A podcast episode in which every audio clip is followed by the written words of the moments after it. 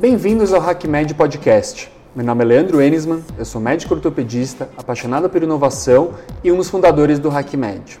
Neste primeiro episódio do HackMed Podcast, iremos retransmitir o painel de abertura da HackMed e-Conference, que aconteceu dia 30 de maio de 2020. O nome deste painel foi Enxergando Além da Crise, como encontrar soluções para um cenário desconhecido. Eu fui moderador deste painel, juntamente com Cláudio Mifano, CEO e fundador da Livance Consultórios Inteligentes. Participaram conosco Jorge Paulo Lehmann, que é sócio fundador da 3G Capital e a Bembev, entre outras empresas. Também participou conosco Priscila Siqueira, que atualmente é CEO da Gimpass Brasil. O painel foi muito interessante e vocês vão conferir agora. Boa tarde a todos. Meu nome é Leandro Enisman, eu sou médico ortopedista, especialista em cirurgia de quadril e cofundador do HackMed. Muito obrigado a todos que estão conosco hoje, nos assistindo das mais diversas regiões do Brasil e do mundo. O HackMed tem como missão fomentar a inovação na saúde brasileira. Isso é feito baseado em dois pilares: empreendedorismo e tecnologia. E nesse painel hoje de abertura do nosso evento, a gente tem dois representantes incríveis desses pilares. Eu vou começar introduzindo uma pessoa que, na verdade, não precisa de introdução, que é o Jorge Paulo Lehmann. Jorge Paulo Lehmann é sócio fundador da 3G Capital e da Bembev, entre outras empresas. Ele é nascido no Rio de Janeiro, campeão de tênis e graduou-se em economia pela Universidade de Harvard. É empresário, economista e mega investidor. É inspiração para, para empreendedores, executivos e jovens talentos. Lehman também acredita no potencial dos jovens brasileiros. Com a Fundação Lehman em Estudar, ele acredita na educação como meio de solução aos importantes desafios sociais do Brasil. Eu, pessoalmente, já fui um dos agraciados por ele. tive uma Bolsa Lehman em 2010, por meio do Instituto Brasil de Tecnologias da Saúde, liderado pelo Leonardo Metzavá. E eu sempre aproveito as oportunidades que eu posso te agradecer ao Jorge Paulo pelo grande impulso que ele deu na minha carreira. Eu vou apresentar também a Priscila Siqueira. A Priscila Siqueira tem mais de 20 anos de experiência na área de tecnologia.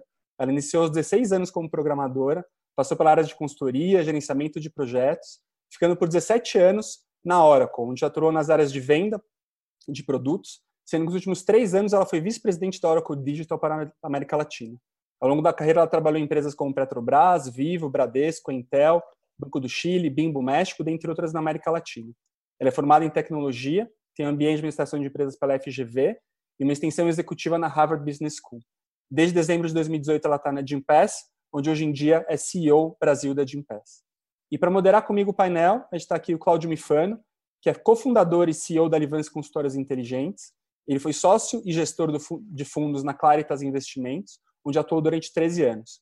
É formado também em administração de empresas pela Fundação Getúlio Vargas e tem mestrado pela Universidade de Stanford, na Califórnia.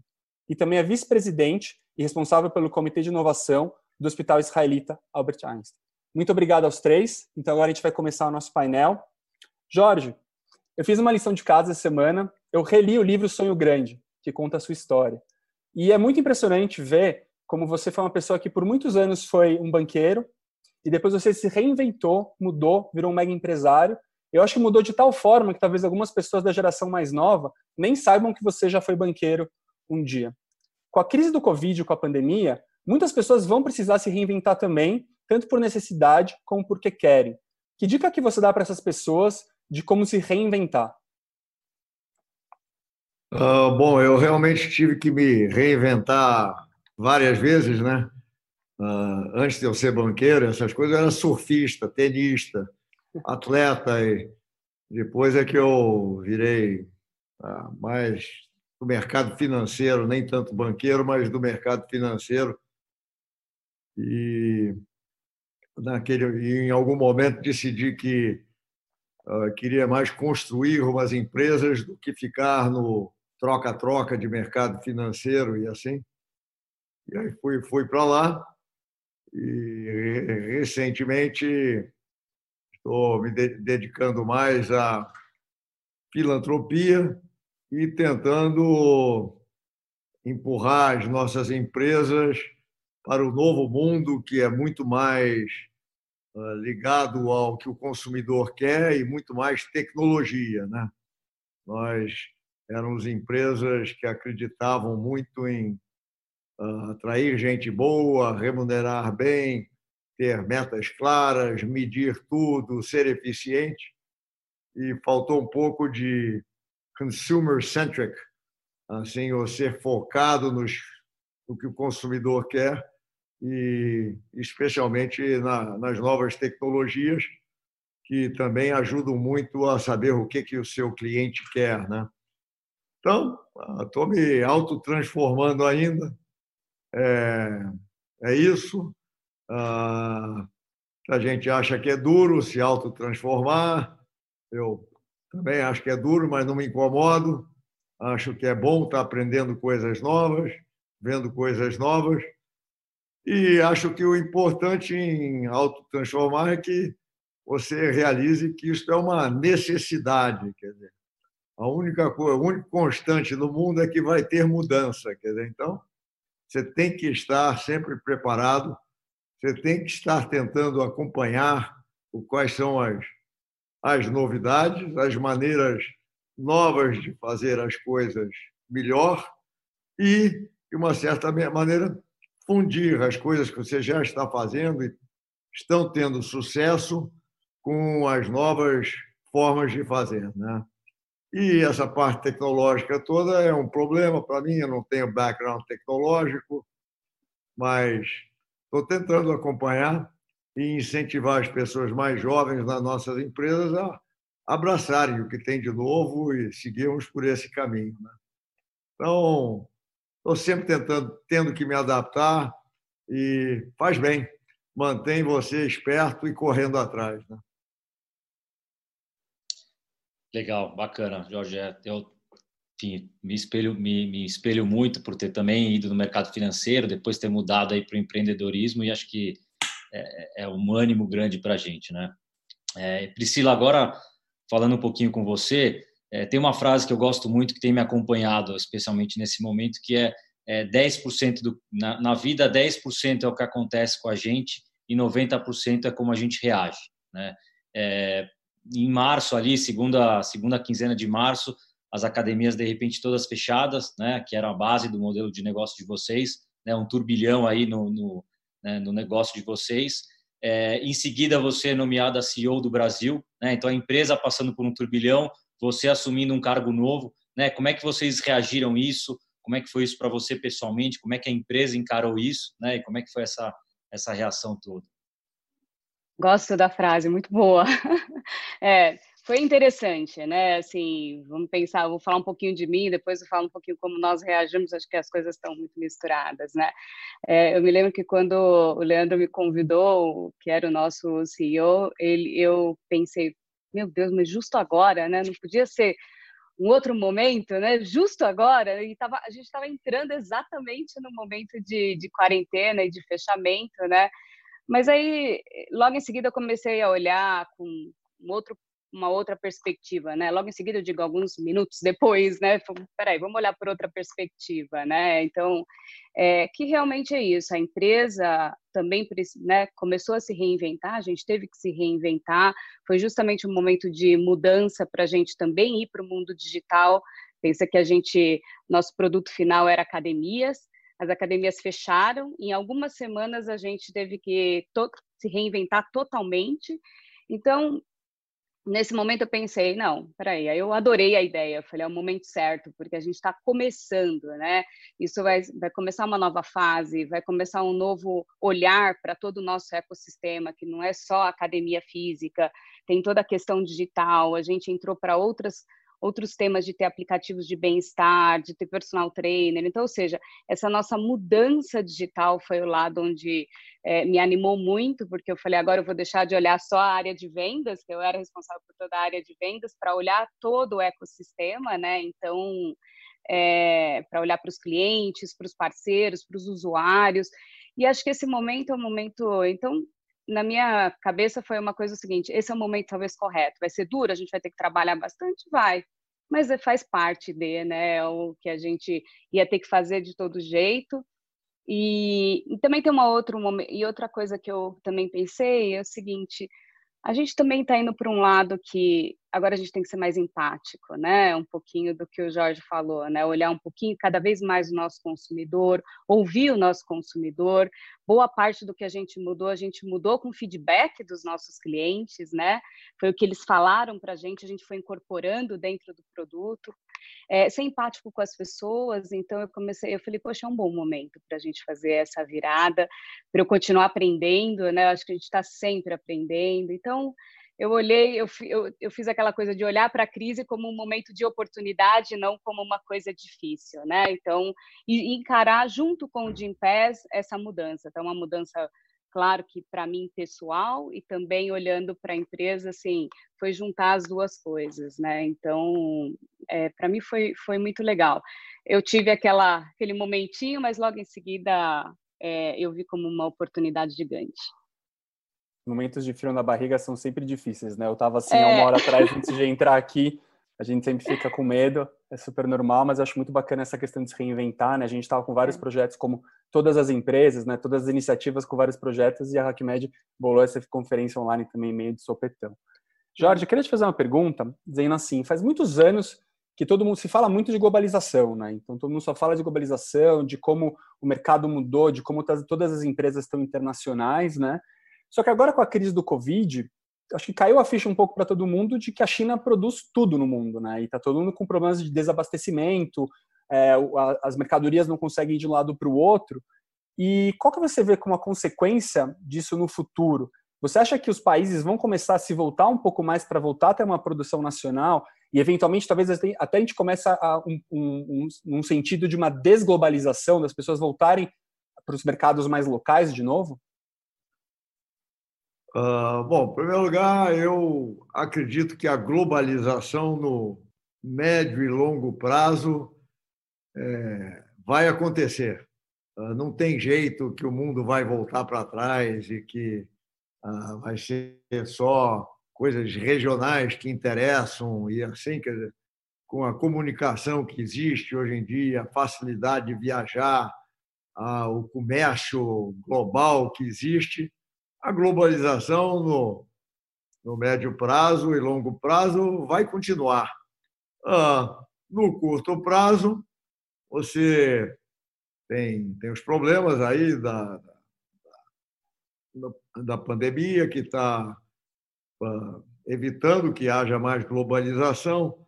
Você tem a briguinha entre a China e os Estados Unidos, os dois, duas maiores potências do mundo, que ficam se gladiando e usando uh, usando o comércio como uma maneira de um provocar o outro e assim. Então, acho que vamos dar um passo para trás, temporário, está todo mundo preocupado com o seu problema lá, qual é o seu problema do seu país, da sua indústria, e assim. Ah, e, mas eu não tenho dúvida que daqui a uns anos a globalização vai continuar nós caminhamos para um mundo cada vez mais global, mais integrado e de mais comunicação entre as diversas regiões. Né? E o comércio é sempre o, a grande máquina impulsionadora do progresso e assim. Então, isso vai continuar acontecendo. Todos os países que comercializavam mais no passado foram os que mais prosperaram, né? E os países que se tentaram se manter uh, individualmente dentro da sua própria economia, assim evoluíram muito menos do que os países que participaram da globalização. Então, eu acho que vai continuar lá para frente. Legal. Legal. É, ainda um pouco nesse tema global, mas é, é, numa ótica bem diferente, seria legal ouvir vocês dois é, é, assim, historicamente, as empresas brasileiras não têm, né, não nascem e acabam não tendo muito uma ambição global, né? Acho que se a gente olhar no outro extremo, Israel é o exemplo, né, de as empresas já nascem globais, seja porque elas são altamente tecnológicas, seja porque o mercado interno é, é pequeno, e no Brasil, por terem dimensões continentais, tem um mercado consumidor muito grande, é natural, às vezes, que, que as empresas sejam mais locais, né? É, e aí a gente tem dois exemplos aqui interessantes, né? O Jorge né, na, na Ambev, uma, após uma talvez uma dominância né, nacional, partiu para uma talvez uma das maiores incursões globais de negócios de sucesso, né, tendo uma, uma posição de dominância global. É, por outro lado, a Gimpass, acho que talvez seja o maior caso de uma startup que já de cara nasceu com a cabeça global e com um sucesso global, né? Tem escritórios, atuação em mais de 12 países. É, eu lembro de escritórios em 10 escritórios nos Estados Unidos. Eu lembro uma vez conversando com um amigo, ele estava indo tocar o escritório da Gimpass em Munique, era um escritório de 30 pessoas. Isso já faz algum tempo. Eu lembro que me impressionou muito. Eu falei, poxa, é uma empresa brasileira nova, tem 30 pessoas no escritório em Munique para tocar a Europa, assim. Então é um é um exemplo muito legal, né? É, eu queria entender um pouquinho de vocês, como é que vocês veem isso indo para frente, né, no, no, ponto de vista de empresas brasileiras competindo globalmente, de ter acesso a capital, a talento, competir em nível global. Como é que vocês veem isso para frente? Assim? Acho que a Priscila, de repente, puder começar. Tá bom, posso começar. É, bom, eu acho que o Jim Pass, é, quando acho que o Jim Pass seguiu bastante a regra do pense grande, sabe? Pense, pense grande. Acho que ele já nasceu querendo ser global, já nasceu buscando, é, já com essa visão.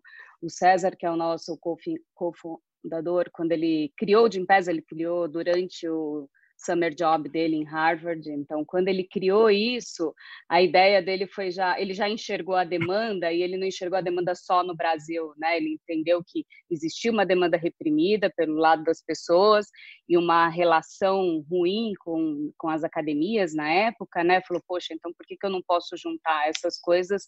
Então, a gente já nasceu é, global, já pensando global. Nascemos no Brasil, mas logo fomos para a América Latina, hoje a gente está em 13 países, realmente. Então, já nasceu com essa visão.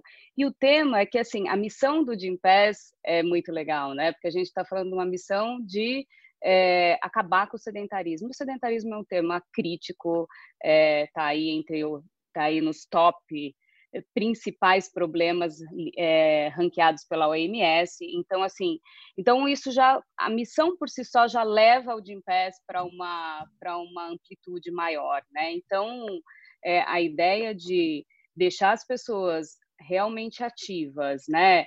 E fazer com que elas encontrem uma coisa que elas gostem, né? Então, por exemplo, Jorge gosta de jogar tênis, legal. Então, porque ele gosta de jogar tênis, sempre vai jogar tênis. Então, a ideia do Gimpass é que eu ajude as pessoas a encontrarem o que ela gosta, né? Quais são as possibilidades que ela tem encontrar uma coisa que ela gosta para que aí ela não deixe, ela não volte a ser uma pessoa sedentária. Então, eu acho que a, juntando com a missão e com a ideia de que a gente sempre quis ser global, e aí as empresas que são quem viabiliza isso para os usuários, né? São é, multinacionais, tudo, então tem nos ajudado a sair é, nesse sentido. Seguimos o desafio de todas as empresas em termos de talentos, né, especialmente por ser uma empresa de tecnologia, então a gente tem esse desafio, mas também estamos junto aí no sentido de como que a gente ajuda a criar esses talentos, né, dentro, principalmente no Brasil, enfim. Acho que esse é o esse, esse seria assim o que a gente tem feito, né, o nosso pensamento, vamos dizer assim. Bacana.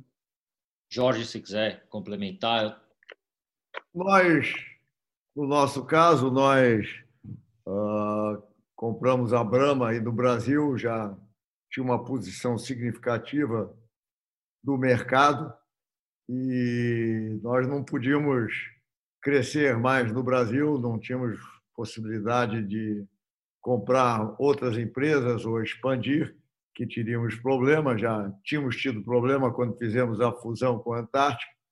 Então, sabíamos que estávamos limitados.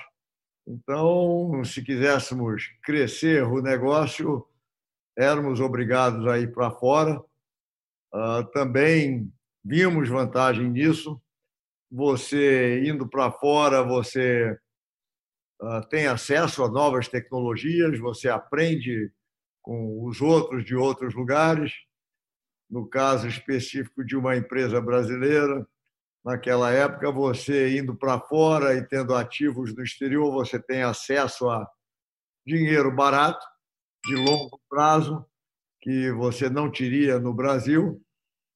E nós, quando éramos do mercado financeiro, éramos um banco de investimento e tivemos tivemos problemas quando teve a crise asiática e nos afetou, afetou todo o mercado financeiro brasileiro e nós achávamos que se nós na cervejaria tivéssemos uh, outras fontes de receita, receitas em moeda forte e assim, nós estaríamos melhor.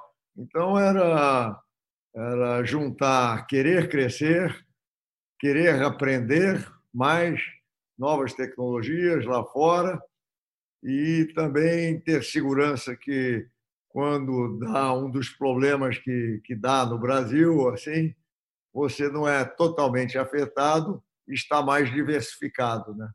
Então nos levou aí lá para fora e, ah, francamente, foi bom, aprendemos muito. Ah, mostramos que, que brasileiro pode funcionar em qualquer lugar, é? e então não não nos arrependemos de termos ido para fora, não. E acho que as outras firmas brasileiras de sucesso deveriam fazer o mesmo, né? Sim, com certeza abriu um precedente para todas as empresas brasileiras que querem ir para fora. Acho que é um case que que dá muito orgulho para a gente como país e abre muitas portas para quem para quem quiser empreender para fora, né? Priscila, eu queria te perguntar uma coisa. Quando Pode a gente nesse tópico, é, o Priscila é interessante que você falou, né, que o César quando ele estava empreendendo ele estava em Harvard e era uma provocação muito global, né? E eu lembro quando eu estava em Stanford também, pensando em empreender, e ali a provocação é sempre global. É. Tem uma pesquisa interessante que acho que é legal trazer um dado aqui, é uma pesquisa da Associação Brasileira de, de estudantes lá fora, que historicamente em torno de 30% dos estudantes brasileiros no exterior tinha vontade de voltar para o Brasil e que esse número, né, obviamente é antes da pandemia, enfim, mas esse número estava entre 70 e 80%, né? Então acho que isso é um dado interessante porque mostra que o brasileiro que está lá fora, que muitas vezes é quem pensa global, né, no caso do César, enfim, é, das pessoas que tiveram essa, essa provocação lá fora, estão querendo voltar para o Brasil, né, empreender aqui e aí a chance da gente ter mais cases globais como o de Pass, como outros que a gente está vendo, acho que isso aumenta bastante, né? Então acho que é, é um dado que me surpreendeu outro dia e eu acho que traz um, uma expectativa grande para todos nós. É, e é um orgulho gigante, né? Eu sempre trabalhei em empresa internacional, então agora no tá no Gimpass, uma empresa brasileira que está exportando uma coisa boa para as pessoas, para mudar a vida das pessoas, é realmente é muito bom. Sim. É muito bom. E dentro dessa linha, Priscila, assim, mim, eu acho fantástica a missão da Gimpass de acabar com o sedentarismo, né? Porque a gente está aqui no HackMed que, é uma, que tem a intenção de aumentar a inovação na área de saúde. Eu, como médico, eu, eu me impressiono um pouco que eu acho que as pessoas às vezes não têm ideia do tanto que a obesidade e o sedentarismo faz mal. Entendeu? Eu acho que ele, uhum. as pessoas cada vez mais têm essa ideia, mas eu acho que ainda não tem o tanto, entendeu? A gente, eu sou cirurgião, assim, os pacientes obesos têm dificuldade de reabilitação, maior índice de complicações, realmente é um problema. Com a crise da, do Covid, acho que as pessoas estão vendo mais a área de saúde de novo. Eu acho em dois aspectos. As pessoas individualmente têm visto que precisam se preocupar mais com a saúde do que elas achavam. E eu tenho a impressão que talvez o mundo de negócios reparou que health é um bom lugar para estar, né? Então você e a Gimpass, como vocês estão enxergando o mercado de saúde pós-Covid? E especificamente com relação à parte de academias, como você acha que vai ser o futuro da academia? A gente começou todo mundo a fazer aula online, eu também estou fazendo agora, nunca tinha feito uma aula online, uma live, e todo mundo tem visto que tem os lados muito positivos, você não precisa se deslocar, mas como vai ser esse pós? Assim, as pessoas vão ficar só na online, vai ser só na academia, vai ser um híbrido, o que vocês estão esperando? Sim, bom, eu sou otimista por natureza, né? Então eu acho que a gente e o fato da gente estar tá vivendo essa crise ligado à saúde, é, ela tem duas coisas muito importantes para esse mercado? Primeiro, a crise está ligada à saúde, então está todo mundo se olhando um pouco mais, não só a saúde física, mas a saúde mental, então acho que está todo mundo prestando mais atenção nisso. O outro lado é que essa crise nos levou a nos, vou chamar, não sei se a gente pode falar assim, a nos digitalizar. Vamos dizer assim, a transformação digital foi obrigada, tanto para o lado do, dos parceiros, né? Então, quando você olha, por exemplo, né? Todo mundo, como as pessoas, né? Então você pega o restaurante teve que aprender a vender online, a lojinha que nunca tinha pensado nisso teve que aprender e a gente a consumir tudo isso de uma forma mais digital, né? Então acho que juntando essas essas duas coisas, né, essa questão do, da migração digital, mas a preocupação com a saúde, e aí foi aonde veio a nossa grande transformação, que foi, ó, então vamos colocar dentro da nossa plataforma, assim, só para explicar, a nossa plataforma é o quê? o usuário paga através de um benefício da empresa, o usuário paga uma mensalidade, ele poderia ter acesso a 50 mil academias no mundo, no Brasil 23 mil academia, estúdio, tudo que é relacionado à atividade física. E o que, que a gente fez? Trouxe para a nossa plataforma mais do que só atividade física e trouxe mais a questão do bem-estar e da saúde como um todo. Então, assim, só para...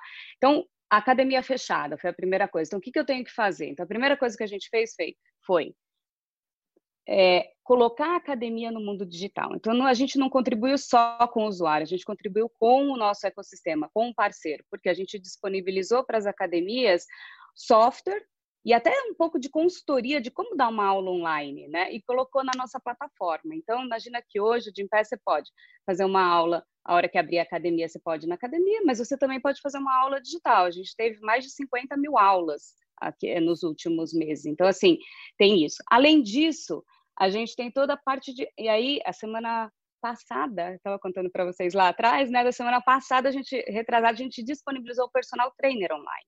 Então, imagina que agora você também tem um personal trainer. Então, ou seja, em termos de atividade física, aí você fala, bom, mas tudo bem, eu não consigo fazer aula online, não consigo ir na academia por causa do horário, não consigo achar os meus horários, como é que eu vou me reinventar aí como a gente também mudou os nossos hábitos dentro de casa, né? Principalmente agora na quarentena.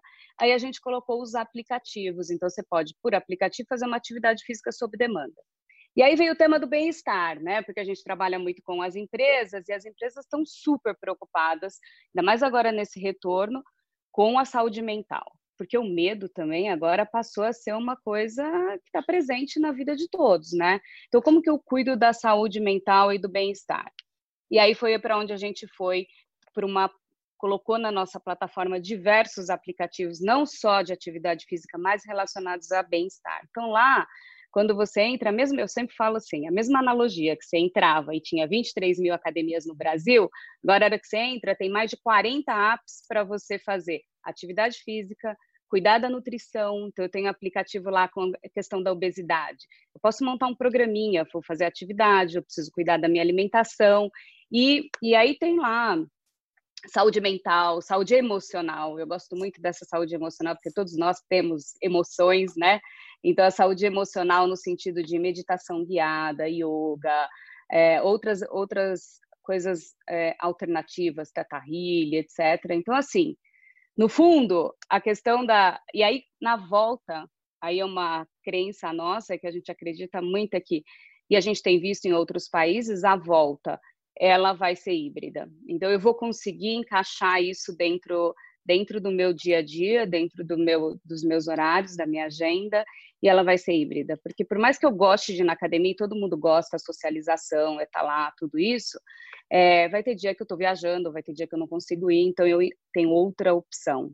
Então é um pouco isso que a gente é isso que a gente tem feito, sabe? Assim, continuar lutando aí para combater o sedentarismo e de, agora não tem desculpa. e cuidar da saúde, né? Priscila, eu tenho uma pergunta para você. Me diga. Uh, eu não conheço os programas do Gym Pass, mas eu vejo aqui em casa, as atletas aqui de casa são fanáticas do pelotão. Né? Bicicleta que uh, fazem exercício junto com o grupo, e tem um, um, líder do grupo que fica incentivando e controlando e assim. Vocês fazem alguma coisa parecida ou, ou poderiam fazer e não seria gente... uma possibilidade interessante para vocês? A gente tem, a gente, sem dúvida, a gente tem, por exemplo, assessorias, né? Então tem lá uma assessoria de bike que ele monta esses pelotões e monta essas coisas. A gente tem assessorias de corrida dentro do Gympass, não é só academia, tem muita assessoria. Tem aula de tênis, por exemplo. Não, mas... oh, uma coisa legal. Ah. O pelotão não é só assessoria, é um pouco uma competição também é, entre os participantes, né? É, aí a gente, é, a gente não tem a competição, mas seria uma ideia, né? Sem dúvida, né? A gente. perguntando, cara. É, Consultoria Jorge Paulo para Gimpass aqui ao vivo. Ao vivo, você viu que delícia? Não, é. é uma ideia. A gente, mas a gente, enfim, a gente promove algumas coisas nesse sentido, gosto da ideia, gosto da ideia. A gente tem aí, gosto, vou, vou tomar nota. Pelo ritmo que vocês estão, acho que, em uma semana dá para implementar já isso. Oh, a gente não perdeu, a gente não perdeu o nosso mindset de, de startup, sabe? Vamos, vamos, vamos fazer já. É, a gente é. continua com isso. Interessante que você falou da digitalização, né, das, das aulas, né? Assim, um determinado momento parece que vai virar tudo digital, a gente vê o benefício, depois acho que as coisas vão voltar um pouco ao normal. Né? A gente observa lá na Livance, né, dos, dos mais de mil médicos que a gente tem atendendo, uma certa migração aí para teleconsulta, telemedicina, né? A gente até já tinha algumas cabines para isso que estão tendo um aumento agora. Né? Obviamente, a gente vê que por um lado é muito bom para uma série de coisas, para evitar eventualmente uma ida desnecessária para o hospital e tudo mais. Para outras coisas, você precisa de um exame físico, né? O próprio Leandro é ortopedista, então você tem limitações. Mas acho que é interessante a gente experimentar para ver até onde isso vale a pena e não vai, e daqui para frente a gente poder aproveitar o que tem de bom e também é. entender as limitações e, enfim, o que, que, que, de repente isso também não resolve, né? É. É, mudando um pouco de, enfim, é um pouco do que a gente já falou, mas assim, é, a gente aí vai para três meses de, de pandemia aí, todo mundo em casa, né? Acho que os hábitos estão mudando um pouco, como a gente falou, e acho que tem uma outra questão também de valores, né? Que está mudando. Acho que acho que todo mundo já se perguntou nesses últimos tempos assim, né, o que, que é importante para mim, né? O que, que é importante de fato para mim, né? E acho que isso vai ter muito resquício. A gente fala de outras gerações que passaram por por guerras, por, por outros grandes eventos, e a gente está passando por um momento que certamente vai ficar marcado. É, como é que vocês veem o impacto disso, né, dos valores das pessoas na forma das empresas fazerem negócio, na forma das empresas atuar? Né? Priscila, você mencionou preocupação com saúde mental dos funcionários, tudo mais. Né? Jorge, você falou que é, as, as, suas empresas estão cada vez sendo mais customer centric, que é um, um, desafio e tal. Agora a gente tem um talvez um novo acelerador aí de, de novos hábitos e até de valores, né? Como é que vocês veem as empresas olhando por essa ótica e atuando nesse sentido, nesse né, novo mundo aí, novo normal, como se fala?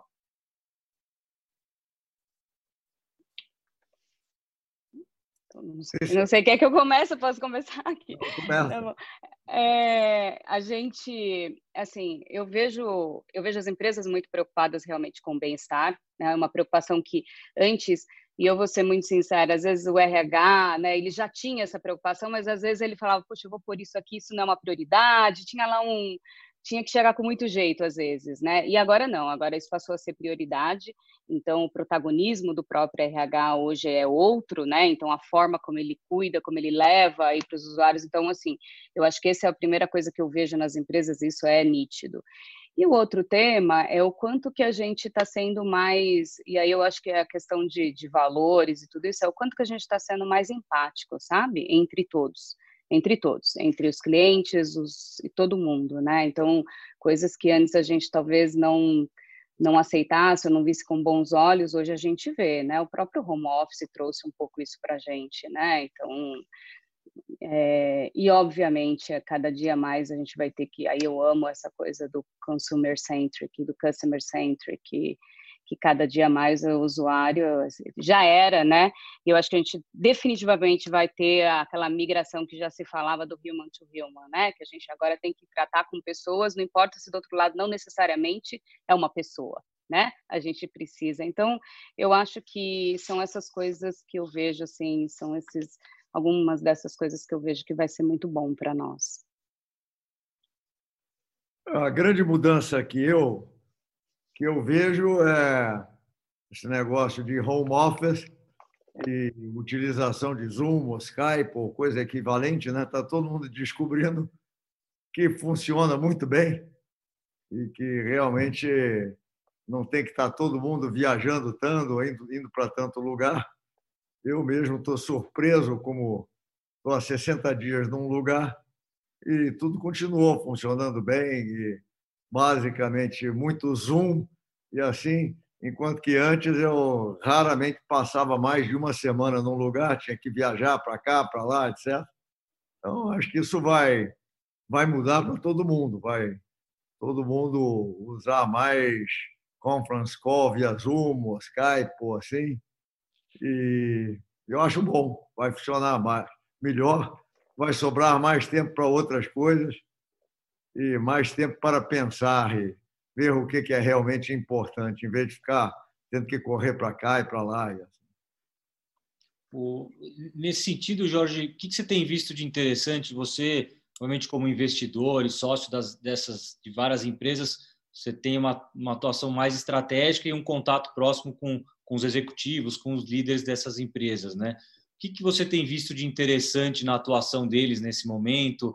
É, coisas que podem servir de exemplo para as outras pessoas de boas práticas, de agilidade, de mudança, enfim, o que, que, você podia trazer um pouco para nós desse bastidor e de, de, de ensinamentos para a gente?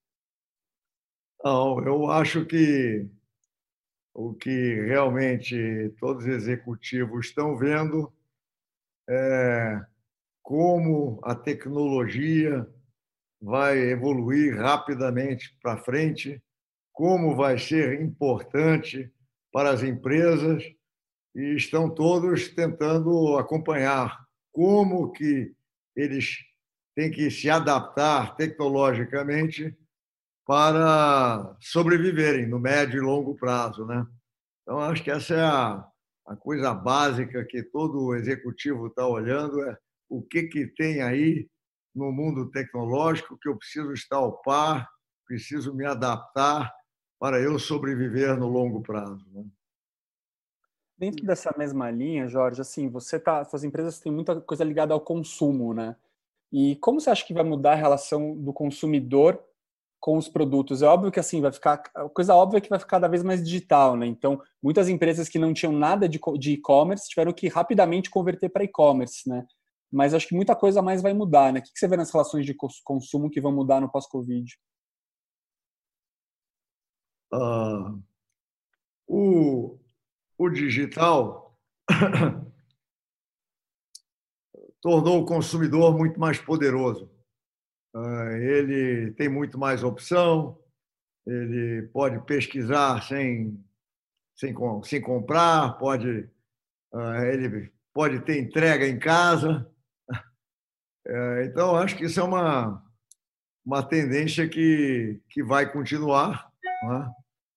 E o desafio é para as grandes empresas e as mais antigas e mais bem-sucedidas é como que ela consegue se, se adaptar a esse novo mundo, né? Então, vai ter que se adaptar e cerveja cerveja já é consumida há 5 mil anos, quer dizer, cerveja vai continuar. Uh, os consumidores vão continuar tomando cerveja. O que vai mudar, desculpe, é que a forma de entregar, a forma do, do consumidor escolher, e assim vai mudar e vai ficar cada vez mais digital. Muito legal. É, mudando um pouquinho de assunto, aqui no HackMed é uma, é uma iniciativa muito de pessoas jovens. Assim, eu dentro do HackMed acho que já estou velho. Tem muitos acadêmicos, pessoas estão na faculdade ainda. E nesse mundo assim de, de tecnologia tem muita gente jovem e a, a, cabeça das pessoas mais jovens já vem muito com uma cabeça de empreendedorismo que eu acho que a minha geração, principalmente as gerações mais velhas, não tinha. Mas muita gente ainda vê os millennials com, com olho meio torto, né? Tem gente que acha que não vê valor, o que eu acho absurdo. Cada vez mais, quando eu conheço a geração, eu admiro mais. Eu acho que vocês dois têm muito contato com pessoas mais novas. A Priscila, na área de tecnologia, realmente tem. É, esse é o clássico né, das pessoas é. bem novas, de 20 e poucos anos, ou até aqueles geninhos, adolescentes tal.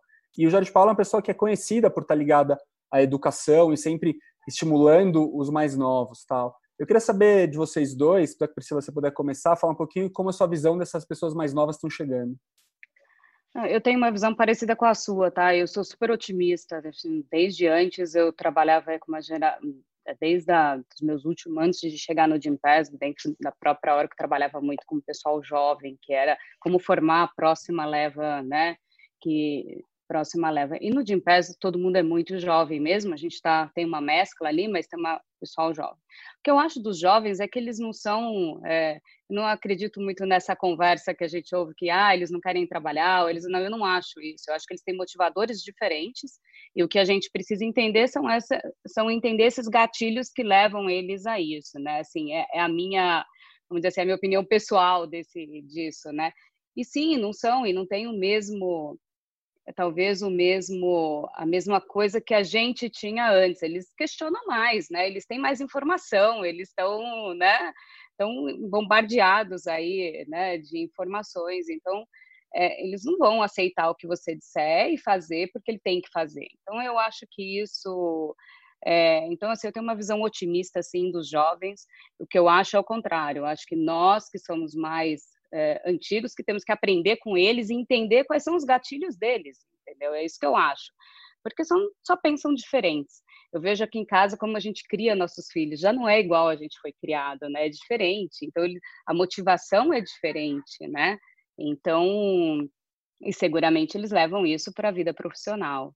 Mas, assim, vem uma onda maravilhosa aí de gente cuida, é, mais preocupada com a sustentabilidade. Então, assim, sei lá, eu sou otimista aí por eles, sabe? Eu não penso que são ruins, não. Penso que são eu bons. Também, com certeza. E você, é... Jorge, o que, que você acha? Não, eu sou totalmente a favor dos, dos jovens. Acho que os jovens é que vão fazer as coisas acontecer e ah, eles mudam. Num, ah, os jovens da minha época só pensavam em ganhar dinheiro, depois veio a turma da sustentabilidade, é. depois uh, tem uma turma que hoje em dia quer ir para a política, coisa que também não tinha antes, ou querem ser servidores públicos. E, e ultimamente tem realmente o jovem que quer trabalhar num lugar que ele sinta que ele está contribuindo para alguma coisa boa no mundo, e assim, né? E ah, eu acho que tem, tem que ouvir os jovens e eu, francamente, prefiro conviver com jovens do que com a turma da minha idade e faço força para ficar mais perto dos jovens e longe dos da minha idade. Legal, é. Eu acho que é muito legal isso. Eu acho que talvez o mix ele seja muito saudável. Eu vejo lá na é. Livância, a gente tem um, uma turma muito jovem, tem tudo isso que vocês falaram, a gente tem um pessoal também mais velho, muitas pessoas que até ficaram fora do mercado de trabalho um tempo e voltaram. Eu acho que saber é, saber criar essa interação entre os dois lados, eu acho que está aí que está o, tá o segredo, né? É, a gente falou de jovens, falamos de tudo. Eu acho que queria fazer uma pergunta aqui, talvez indo para a parte final, falando das mulheres, né? Acho que é muito legal que a gente tem uma mulher aqui que é CEO, né? Enfim, que, que é raro hoje em dia. Então acho que é muito legal. E assim, a gente falou um pouco do home office, né, que veio com tudo aí, acho que veio para ficar. Eu vi uma pesquisa nos Estados Unidos que, em função do, do setor de saúde ter a predominância de mulheres, né, se a gente pegar mesmo médicas, principalmente né, na parte de enfermagem e tudo mais, e essas mulheres precisaram continuar trabalhando fora de casa, os, a pesquisa disse que os homens sentiram muita, muita dificuldade de estar em casa fazendo home office e cuidando dos filhos, né? E que isso é, provavelmente estava trazendo uma consciência neles dos desafios que as mulheres encontram para fazer isso né, no dia a dia e, e que isso, de repente, será que isso pode trazer uma consciência maior né, nos executivos né, homens sobre isso? Né? E o home office ele traz uma flexibilidade interessante também, né, um pouco de horário, de, de, de gastar menos tempo né, em locomoção. E aí, será que isso vai trazer um efeito positivo para as mulheres no mercado de trabalho? Priscila, você, você vê isso? Como é que você liga isso um pouco na tua experiência? Você acha que é, isso pode ter vindo para o bem aí, para a presença feminina no mercado de trabalho? Ah, sem dúvida, sem dúvida. Eu acho que todo, acho que todo mundo se conscientizou mais, né? Eu, eu não sei vocês, mas eu acho assim, é, eu vou dar um exemplo de novo. Acho que todo mundo começou a entender um pouco mais o que o outro faz, né? Então, é, mesmo a gente entender melhor, eu fico olhando aqui em casa sempre, né? Talvez todo mundo começou a entender o que eu faço no meu trabalho, entender minha filha na escola, como ela se comporta na escola, porque a gente não estava lá, agora a aula veio para dentro de casa. Então você começa a ver também isso, né? É, meu marido, enfim, tudo isso a gente começa e além de todas as atividades, né, tudo que tem em casa para lavar, passar, enfim, né, nesse momento de lockdown, a gente de quarentena, a gente aprendeu tudo isso. Então assim, então eu acho que sim, eu acredito que sim, eu espero que sim. Então, é, isso vai sim ajudar a ter um pouco mais de, é, de, de entendimento. Aí eu vou falar de novo, mas eu acho que é quase que uma empatia, sabe? Vou dar um exemplo. Tem um menino do nosso time, um executivo nosso, que a mulher dele trabalha no setor de saúde. Então, de manhã ela fica lá e ele tem que cuidar da menina, da, do bebezinho. Então, ele faz calls com os clientes com o bebê no colo. E coisa que antes a gente não pensava que isso fosse possível, né? Então hoje isso já é aceitável. Até ele viu, falou que tem alguns clientes que perguntam até da filha dele como ela tá. Então assim, isso tudo são coisas diferentes que a gente vai criando. Então isso vai permitir aí vai quebrar um pouco aquele tabu, né, de que a mulher ela não tem a mesma disponibilidade do homem, que a mulher ela não consegue fazer é, tem mais coisas para conciliar, né? Então eu espero que a gente que a gente mude, sim. Essa é uma coisa que a gente é, eu espero que seja mais favorável, sim, para as mulheres, sabe? Tanto para aquelas que podem ficar é, tanto aquelas que vão ter que sair anyway para trabalhar, como aquelas que vão poder fazer algum algum período em casa, né? Trabalhar em casa. Eu sou uma delas que seguramente na volta eu vou ficar um pouco mais em casa, né? Então eu acho Muito que tem, não dá para generalizar, né? Vai ter uns que vão, outros que não, mas tomara que a maioria se conscientize, né? Lógico, mas o importante é quanto mais espaço ganhando, melhor, né? É, eu tô aqui, acho até para ver no canto aqui o berço do meu filho, eu sou pai recente, então ah, realmente a gente vai a gente vai se, se reaprendendo, se, e eu espero também, eu sou as mulheres são muito mais multitask que os homens, essa é a verdade, né? Então a gente tem que aprender com elas a lidar melhor com tudo isso. Gente, é. infelizmente o nosso tempo está quase acabando. Está é, tá sendo uma delícia, adoraria estender. Eu queria só pedir para vocês dois uma mensagem final, rapidinho, um minutinho cada um, só vocês querem deixar de mensagem para o pessoal. Tá. Bom, a minha mensagem é para a gente, a minha mensagem é vamos Vamos usar esse momento para tirar sempre coisas positivas, continuar cuidando da nossa saúde, cuidando das pessoas que estão com a gente. É, eu acho que essa é, é a mensagem para a gente, para as empresas se preocuparem com suas pessoas, sabe? Porque no final do dia a gente, né, o mundo, a empresa, tudo é feito de gente, é feito de seres humanos. Então, quanto mais a gente cuidar deles e cuidar da saúde como um todo, eu acho que esse é essa é a minha mensagem, sabe? A minha mensagem é que vocês, médicos e o HackMed, uh, tomem as providências necessárias para a próxima pandemia ser, ser mais branda, né? Vamos trabalhar nisso. Assim, uh, agora está todo mundo aflito, todo mundo falando. Uh, depois, daqui a pouco, vem a vacina, que eu acho que vem daqui a pouco, e cai no esquecimento um pouco. Então, eu acho que vocês aí, médicos, e o HackMed devia garantir que, que a próxima vai ser, vai ser mais branda e não vai dar esse problema todo que está dando. Obrigado. Com certeza, eu vou falar com o pessoal, o HackMed vai investir bastante nisso, vamos gastar muito tempo e vamos ajudar com certeza. Tá Gente, queria agradecer muito vocês três. Jorge Paulo, nosso apoiador desde o começo, muito obrigado. Claudio Mifano, um prazer compartilhar aqui com você a tela. Priscila, também muito obrigado por aceitar o nosso convite. É, eu tenho certeza que a gente poderia passar a tarde inteira aqui conversando, mas eu acho que nossos outros convidados vão ficar chateados com a gente se a gente estendesse mais. Então, eu já queria aproveitar esse momento para estender o convite para vocês três participarem de novo com a gente no evento online, estudo dessa, né, desculpa, evento presencial no ano que vem. Espero que não seja mais online, que a gente possa se ver presencialmente. E agora eu queria chamar o Cauê, que é nosso cofundador, para dar sequência com a comprar conferência. Cauê, aparece aí para a gente poder conversar. Tudo bem, pessoal. Obrigado, Leandro e Cláudio. Foi realmente muito inspirador esse painel.